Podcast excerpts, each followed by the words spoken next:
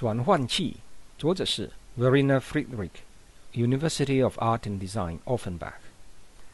转换器是由一些悬挂在空间不同高度的透明玻璃管组成的试验装置，取自不同人的头发被置入到这些实验室专用玻璃管中。一根单独的人类头发仅是一个碎片，然而。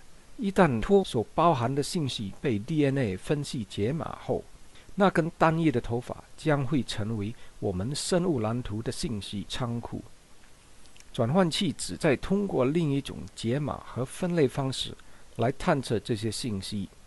随着电子技术的进步，这些装置把非生命的生物问题再次转化为了生命问题。观测对象：人类的头发。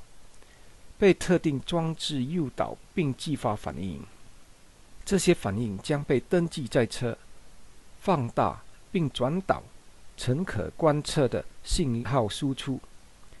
这些信号记录着头发的物理结构。每一个装置会因不同捐赠者的头发样本而生成不同信号。转换器旨在质疑目前对生命物质基基本单元进行描述和分类的权威方法。每项结果都代表了对身份的技术性禅意。目前产生这些结果的装置将会在未来研究中进一步改良，脱将可以自由地在生命和试验工作间转换。